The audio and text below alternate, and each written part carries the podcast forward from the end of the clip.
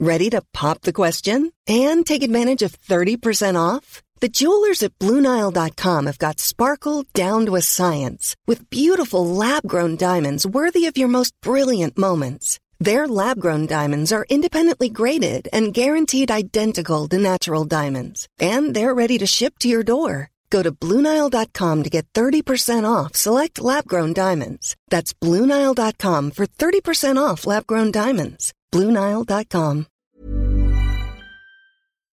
Como ter certeza sem entender. Segunda parte. Comentário de Mari Persona. Mas vamos mais à frente, quando fala do que, está, do que aconteceu realmente naquela hora, em Mateus 27, no versículo 46, fala assim: perto da hora nona, exclamou Jesus lá na cruz, em alta voz, dizendo: Eli, Eli, lama sabachthani.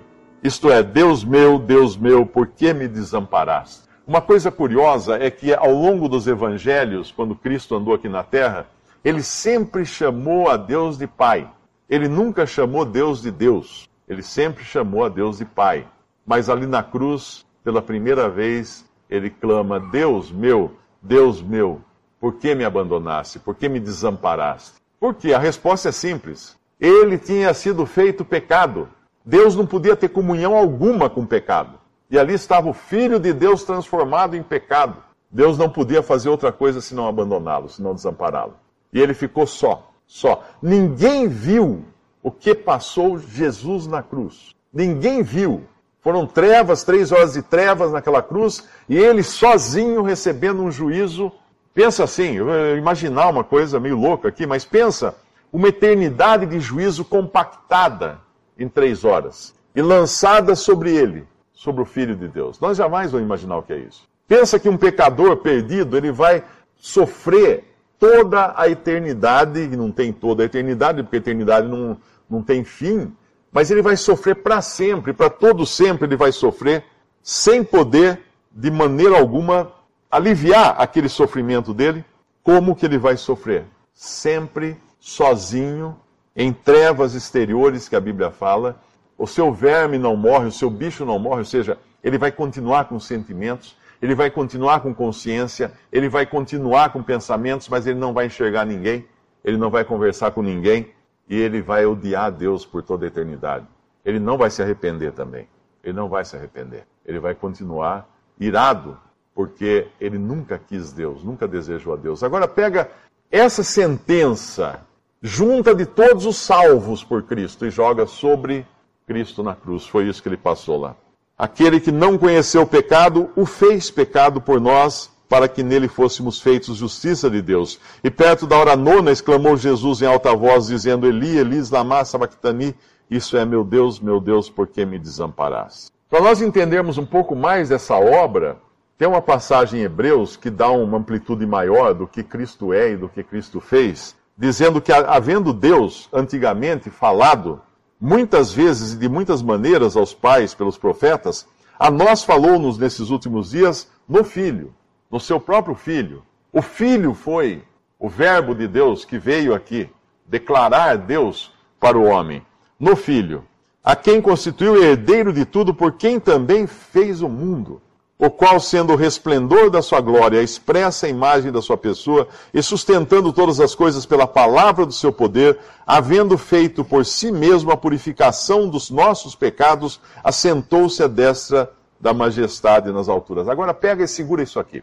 Depois de falar da toda essa introdução de quem é Cristo, ele fala, havendo feito por si mesmo, ou sozinho, a purificação dos nossos pecados o autor da carta aos Hebreus está escrevendo para pessoas convertidas, quando ele fala nossos pecados. Mas espera aí, então ele fez a purificação dos nossos pecados? Ele fez a purificação dos nossos pecados. O que significa isso para mim?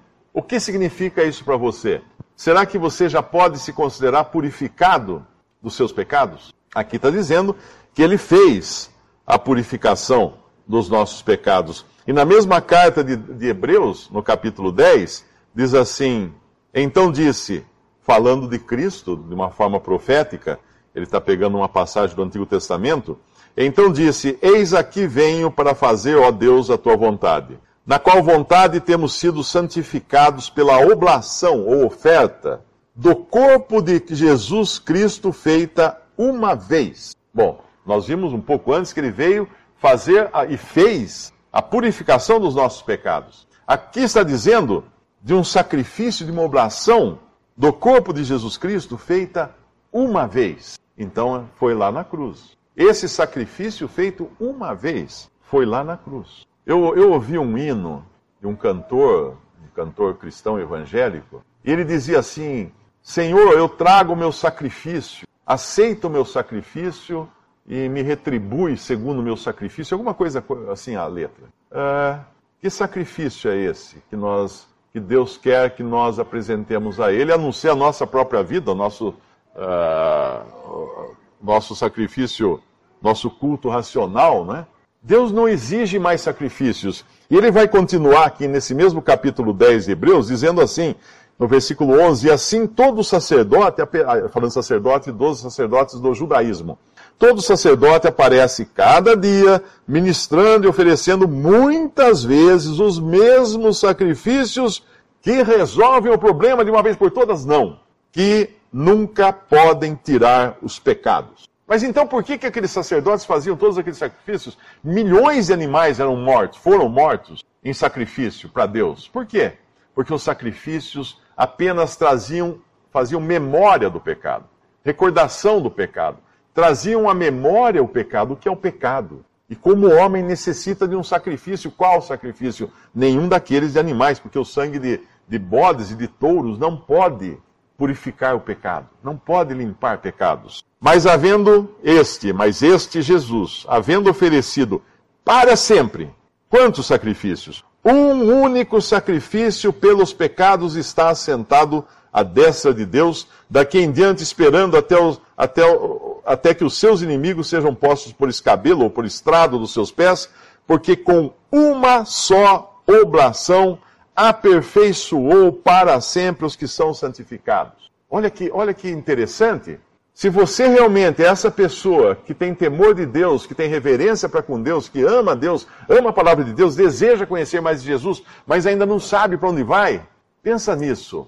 Com uma só oblação ou uma só oferta, Cristo aperfeiçoou para sempre os que são santificados. Havendo oferecido para sempre um único sacrifício pelos pecados, está sentado diante de Deus. Então eu pergunto para você: o que, você pretende fazer para resolver o problema dos seus pecados? Que Cristo não tenha feito? Porque alguém que ainda acha que deve acontecer alguma coisa para poder ter a garantia da sua salvação, acha que pode fazer alguma coisa, talvez a sua perseverança, talvez as suas esmolas, talvez uh, o seu andar correto, talvez algum exercício místico, algum, alguma cerimônia. Não. Aqui diz que ele fez de uma vez para sempre. O sacrifício foi um, apenas um necessário para Deus para sempre, duas vezes repete para sempre nessa passagem, havendo esse oferecido para sempre o um único sacrifício, porque com uma só oblação aperfeiçoou para sempre os que são santificados, então não falta nada. Se, você, se eu disser para você que você foi, foi, foi premiado com uma, uma cesta básica para sempre, você vai falar assim, não, não precisa de uma cesta básica, eu falo assim, a manutenção da sua casa inteira, com todos os produtos que você precisa para sempre, eu pergunto, o que você vai fazer no supermercado?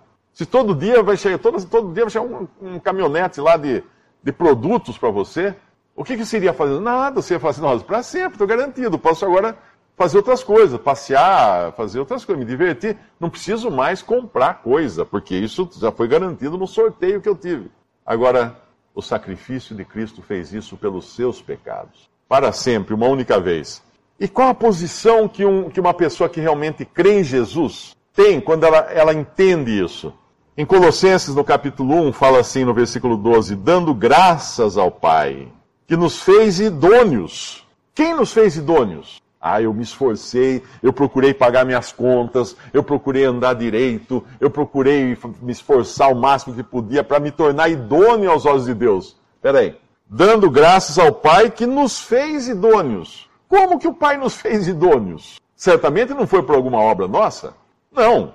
Ele nos fez idôneos. Ele nos fez, não nós. E aqui são crentes, são cristãos dando graças ao Pai, que nos fez idôneos para participar da herança dos santos na luz, o qual nos tirou das, da potestade das trevas, do poder das trevas, e nos transportou para o reino do Filho do seu amor.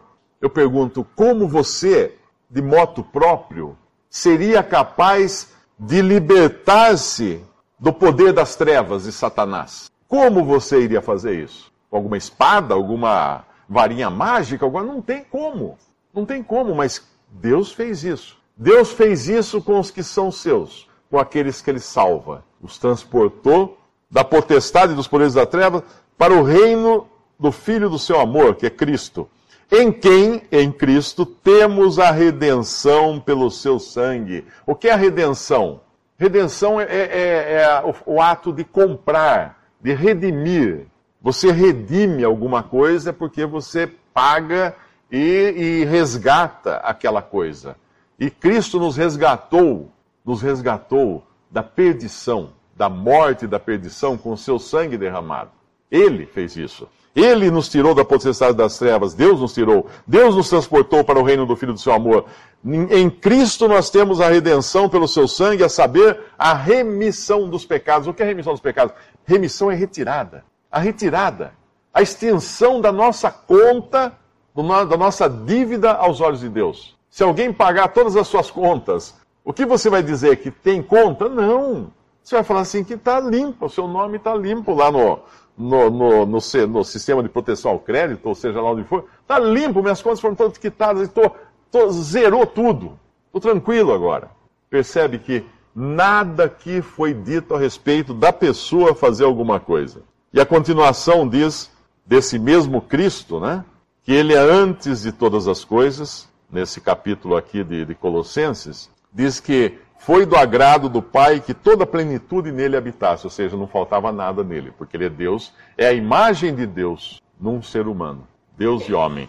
Foi do agrado do Pai que toda a plenitude nele habitasse. E que, havendo por ele feito a paz pelo sangue da sua cruz, por meio dele reconciliasse consigo mesmo todas as coisas, tanto as que estão no céu na terra como os que estão nos céus. A vós também, que noutro tempo eres estranhos, ele está falando aqui a cristãos agora, eres estranhos e inimigos no entendimento pelas vossas obras más, agora, contudo, vos reconciliou no corpo da sua carne pela morte, para perante ele vos apresentar santos e irrepreensíveis e inculpáveis. Agora veja o seguinte: quem entrou aqui nessa equação além de Cristo e Deus? Você?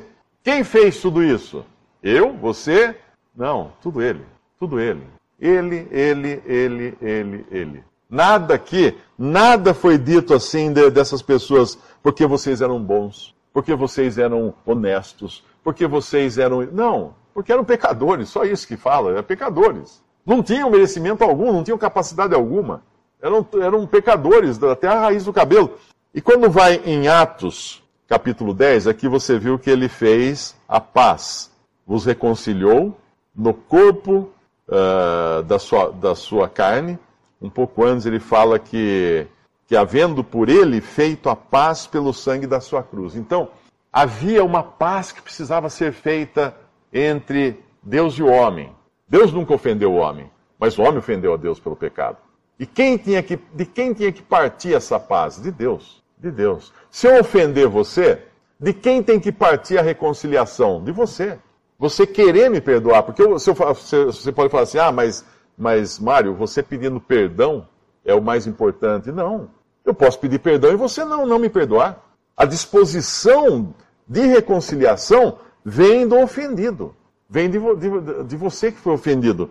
Em Atos 10, no capítulo 36, fala assim: A palavra que ele enviou aos filhos de Israel anunciando a paz por Jesus Cristo. Então Deus já tinha avisado, inclusive, os judeus, que ele ia enviar um por quem poderia ser feita a paz entre os homens e Deus. Poderia haver reconciliação entre os homens e Deus. E esse alguém era Jesus Cristo. E em João 3, no capítulo 15, aí dá o que cabe a você fazer agora para ter essa certeza de paz, de segurança do seu destino eterno todo aquele que nele crê não pereça, mas tenha a vida eterna. Porque Deus amou o mundo de tal maneira que deu o seu Filho unigênito para que todo aquele que nele crê não pereça, mas tenha a vida eterna. Você acredita nisso?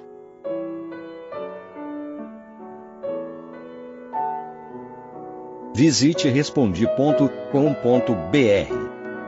Visite também 3minutos.net.